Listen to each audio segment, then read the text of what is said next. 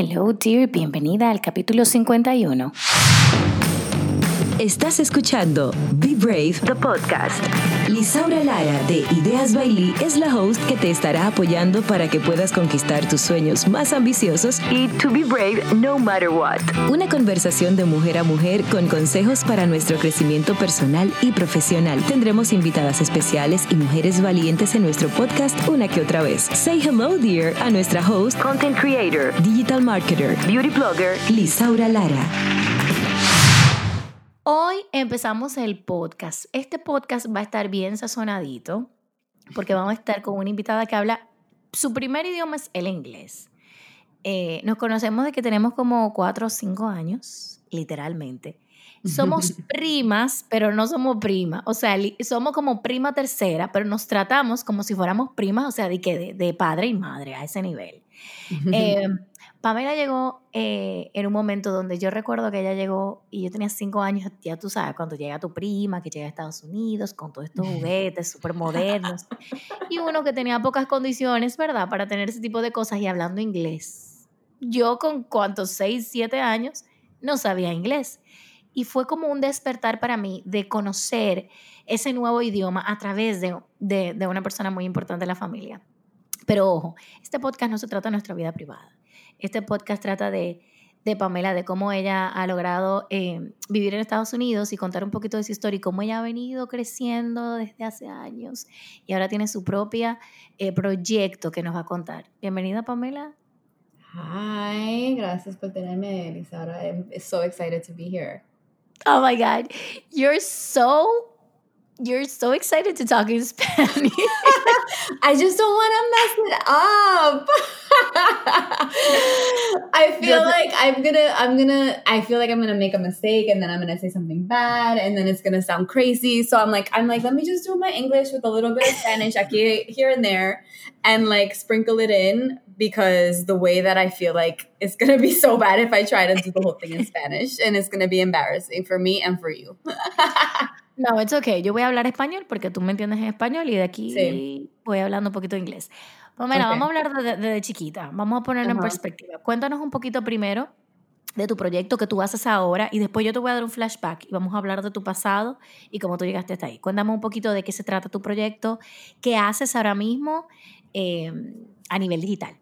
Ajá. So right now I founded an agency que se llama Society 18 y nosotros representamos influencers y talento. So, yo tengo un roster de como 20 influencers que trabajan across uh, lifestyle, beauty, fashion, parenting verticals. Um, and I work as their manager. So, negotiating all of their brand deals, um, helping with growing strategies, um, campaign management, invoicing. So, everything from beginning to end for a brand partnership as it relates to influencers.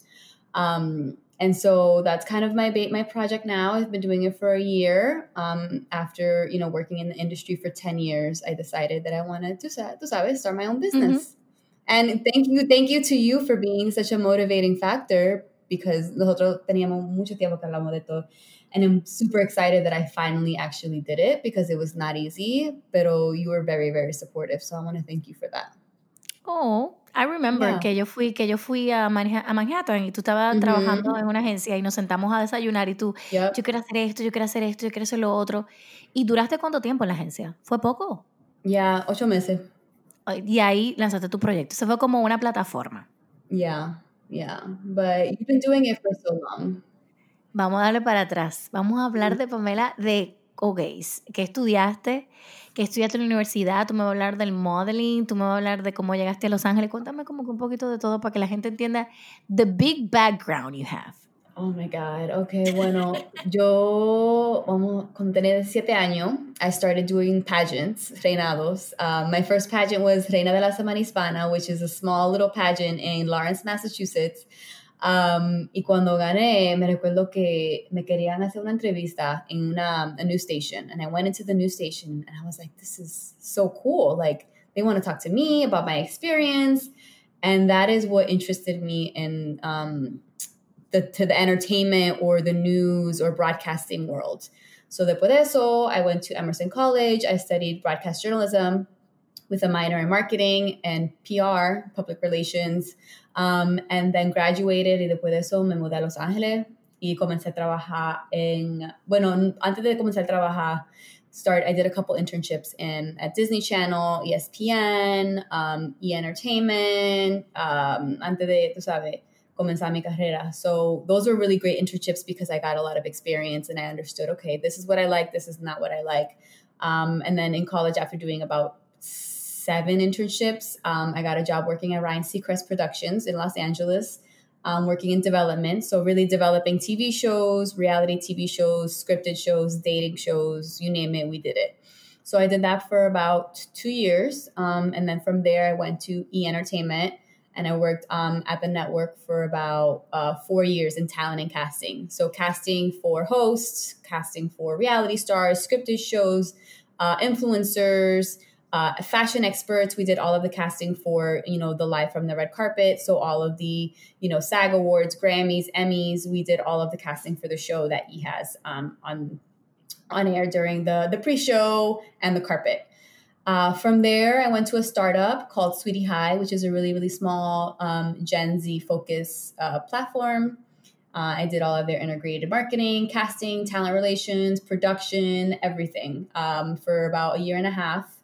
Um, and that's where I first started working at a startup. And I realized you do a lot when you work at a smaller company. You get to wear a lot of hats, and I really helped build the business. So como mm-hmm. que it gave me like the confianza to be like all right you can you can do this or like the confidence to like start my own business because i saw the business that i built within the small company so that is kind of where the seed was planted um, and then i moved to new york i came to work at an agency called united entertainment group and we were working on unilever so under the unilever umbrella i was helping on work on dove suave tresemme um, axe love beauty planet a lot of personal care brands um, and assisting them with their influencer strategy, campaign management, negotiations, contracts, todo. So basically, everything from beginning to end for an influencer program, I, I did.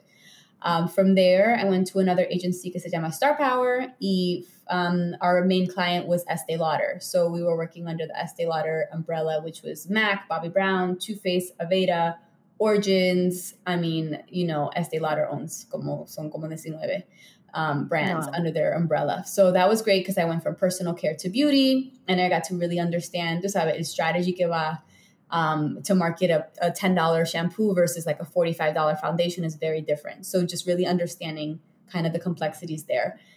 So what I noticed and después de trabajar, tú sabes, en esta industry for 10 years is that there was a lot of influencers specifically that they weren't really negotiating they wouldn't read the contracts. They didn't understand how much money they could be making, um, especially as it relates to, um, sabes, like women of color, black and brown people. I felt like that's your target. That mm-hmm. that's your client's line. Yeah, because right? yo, como tú sabes, Latina, for me, it's always been hard to negotiate my, you know, salary and um, it's it's a, it's a hard conversation to have. And what I realized is that a lot of the girls that we were working with, especially in the multicultural, multi ethnic world, just weren't really didn't really understand what they could be you know making in terms of like rates fees compensation they can negotiate usages um, how the brand is using the content they could negotiate um, they can negotiate everything with exclusivity uh, you know and compensation for the most part so i decided to reach out to a couple of girls to saber que yo trabajaba that i worked with throughout the years and i was like listen like i I want to start my own business. Would you want to come with me? And a lot of them said yes. And I'm super grateful because after I think I got like around four clients that I had reached out to, um, and now I have almost 20.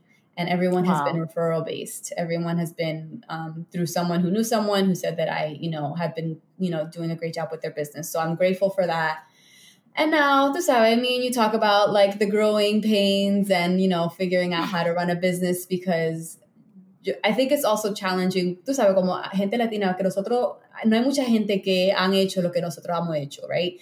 It, so it's really hard to rely or figure out how do I start a business? How do I file my LLC? How do I, you know, find an accountant? How do I deal with legal? So there's a lot of things that that are very It's a new journey for you. It's a new yeah. journey for you. And you're doing things that you never thought you had to do or you didn't even know you would need to do that you don't really know how to do. So you have to like yeah. figure out what don't you know because you don't know what you don't know and then find people who know who know who know it well and you have to know enough to know that they know what they're doing. So it's just, it's a lot.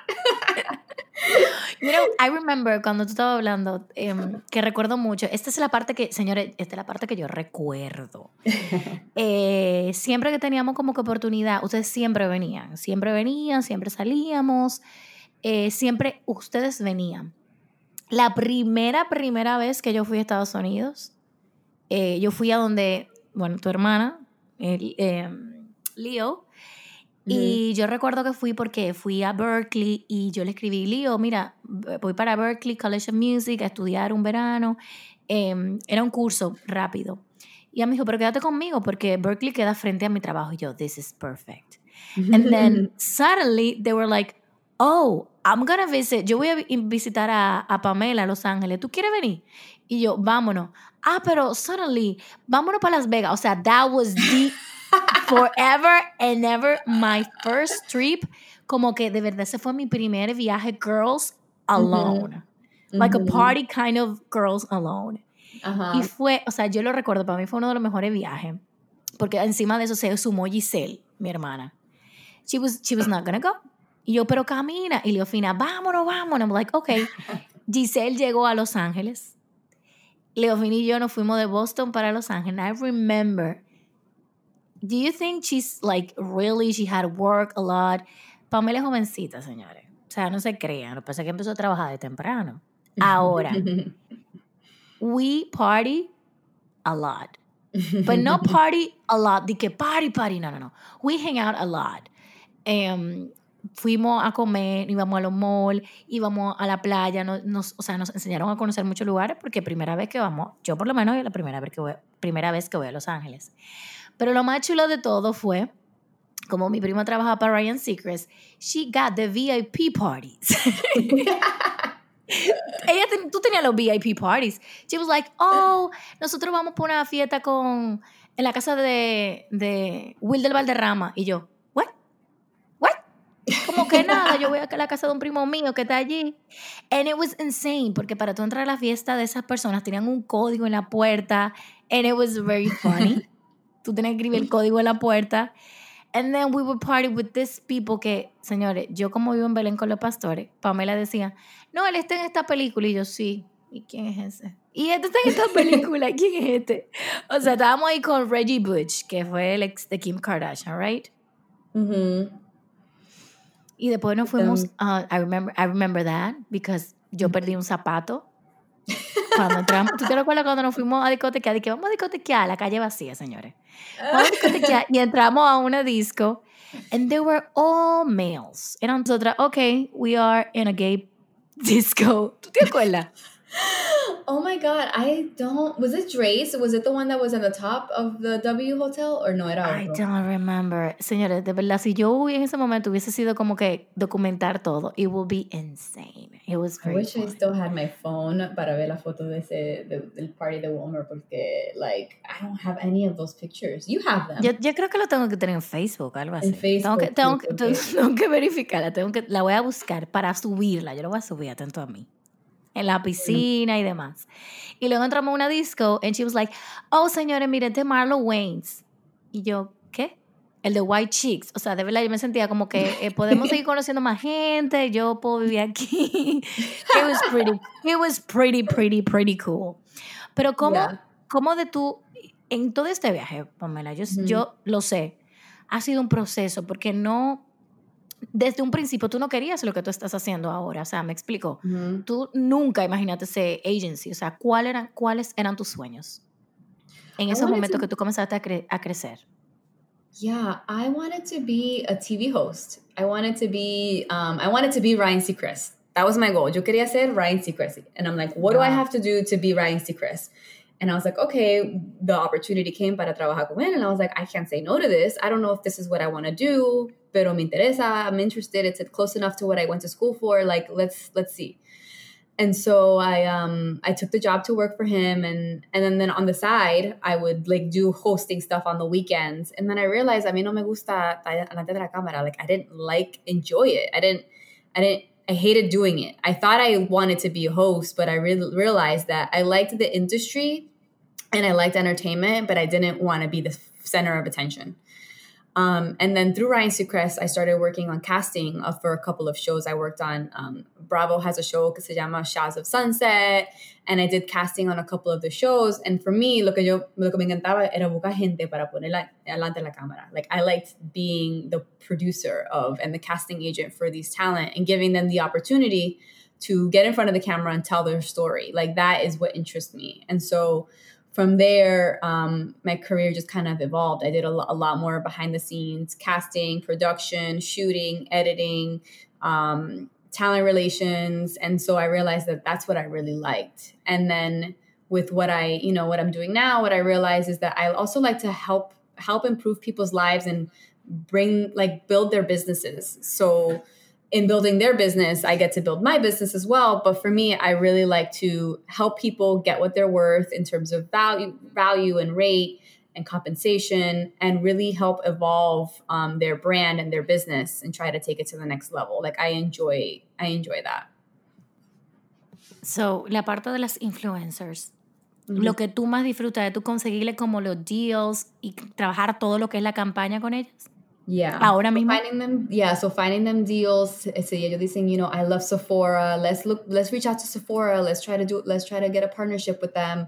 Um, and making sure that, tú sabes, hay mucha gente que abusan de los influencers. Si no tienen representar, si no tienen, tú sabes, manager or agency, hay mucha gente que abusan. Okay, well, I want this picture and then one story, one one one Instagram post and one story. Después you know they end up giving like three three posts and all these extra photos and then go back and forth con revisions con edits. And i just want to protect them from that. So like that is what i i like doing and also just providing value and helping consult them and help helping them you know build their business and making sure tú sabes que la gente no están abusando porque hay muchos abusadores.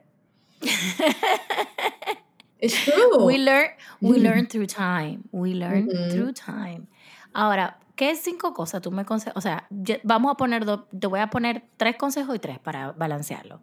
Yo creo que tú me le des tres consejos a marcas personales que quieran ahora mismo que yo que I need deals. Yo necesito que las marcas me contraten, sea uh -huh. en cualquier parte del mundo. ¿Qué tres cosas tú le recomendarías hacer eh, para que, o sea, para que empiecen a generar eh, esas negociaciones? I would say number one is, vamos a suponer tú quieres ser a beauty influencer, you want to work with beauty brands. You have to have beauty content on your feed. Or if you want to work in skincare, you have to have skincare content in your feed. That's first and foremost. Make sure that your brand is aligning with the type of partnerships that you want. Because, you know, yo tengo unos clientes que dicen, I just want to work with, you know, Estee Lauder, or I just want to work with um, MAC okay, bueno, you don't have any makeup in your feed. So if I'm Mac and I don't see you using, you know, having makeup tutorials and I'm not, I don't know how my content is going to resonate or with your audience because I need to see that type of content. So I would say number one is your brand. Te aseguro que your brand is in alignment with what it is that you want to market.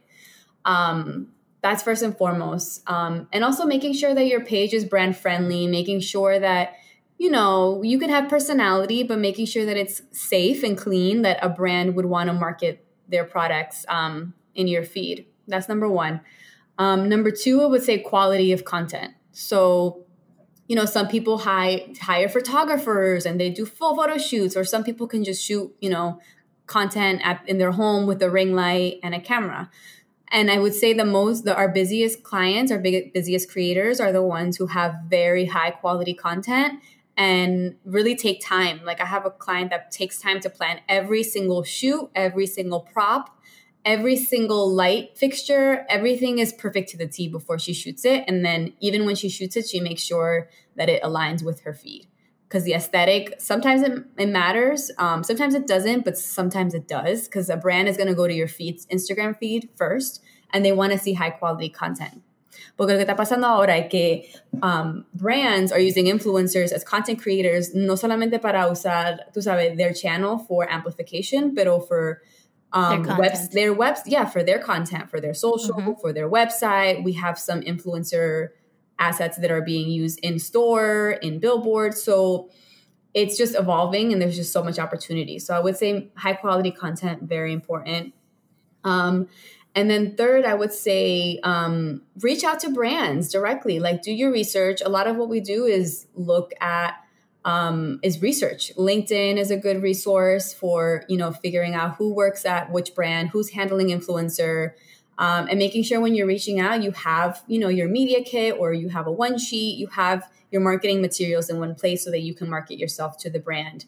Um, if you have any previous content with that brand, you should showcase that. So say, hey, I would love to work with. Um, I would love to work with vamos a, so, vamos a Sephora. I would like to work with Sephora. Here's all of my, you know, campaigns or here are all of the organic content that I have promoting Sephora and look how well it does on my feed. So I would say those three things are probably most important. Okay, and three and three things that you can say to entrepreneur the new entrepreneur in the mid, in the middle of the pandemic, you know? Como que tres cosas que tú le dijeras a emprendedoras en medio de una pandemia. O sea, tú tienes un año con este emprendimiento, tienes muchos años de experiencia. Como que tres cosas que tú eh, les aconseja que, que puedan implementar ahora en medio de una pandemia para seguir monetizando su negocio a nivel digital.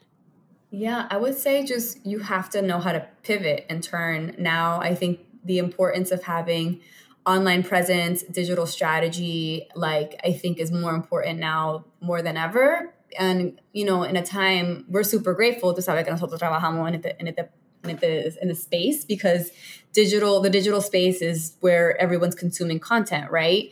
Right now, um, I think it's a really important time to figure, look at your business overall and make sure that you have an online presence, making sure that you can shift your strategy to to um, adapt to the new human behavior right? Because people are not like for example like even in new york right now like times square is empty. So someone placing an ad on a billboard is not going to be as effective as maybe someone placing it online on instagram etc so i think making sure that your strategy is aligning with the change in behavior because now everyone is adjusting to the new normal. And we see that consumer um, consumers are just on social media a lot more instagram facebook youtube etc so i would say learn how to adjust and pivot. Um, and do, i think the second thing i would say don't be scared to take some risks um, and try something new if you think it'll work. Like i think it's important to if you're seeing what you're doing is not working take a turn and try to pivot and, and make it to turn, turn it into something that could work um, and I think it's hard to take risks right now, right, with the pandemic and everything going on. But I think it's really important to make sure you're evaluating every part of your business and, you know, try something new if what you're doing is not working. Um, wow. You're telling all this all this tragedy. I mean, it's. I feel like it's this is the things that I would tell myself that I need to listen to my own advice. yeah. because I feel like you know it's really hard. I think you know being an entrepreneur is is great, but it's also very challenging. You know, it's hard to turn yeah. off. It's hard to, um, like I said, it's hard. You don't know what you don't know, right? So yeah figuring out like where are your weak points? Where can i where can i how can i autom- automate something? Or how can i find someone you know the things that i like i'm doing every day what parts of my day to day can i delegate to someone else so that i can open up my time to either build the business put in structure? Like really look at where you're spending the time in your day and how you can make it more efficient. Like we were just talking about finding a task man- and a man- task management tool um, to help with tasks and project management. And I yeah. think that's super important. I'm going to look into Asana right now. like I need it. Es mi salvador. Asana, chicas, un, un, gestor de proyectos para tú hacer todos los proyectos, asignar tareas, fotos y demás. Pam, yo no quiero terminar este podcast, pero es conciso y preciso. ¿Dónde te pueden seguir para seguir eh, todas las influencers que tú tienes ahora mismo, que son Bueno, la pueden seguir en Society 18, pero ¿dónde te pueden seguir y seguir consumiendo de tu contenido? Um, at Pamela Zapata on Instagram um, and at Society 18 for the business. Pam, thank you so much for being my podcast. I'm so excited that you've been here. O sea, acabo de aprender un mundo. Tú y yo hablamos muchísimo, pero como no hablamos de tu tema, aquí mm -hmm. yo tengo mi my notes de todo lo que tú dijiste. well, thank, thank you for you. having me. I'm glad we Thank you very much. Thank you. Y ustedes, chicas, Nos vemos en el próximo podcast. Thank you, dear. ¿Te gustó lo que escuchaste? Compártelo a más mujeres. Puedes encontrar más episodios en www.ideasbailey.com. Gracias por sintonizar. Nos reencontramos en el próximo podcast.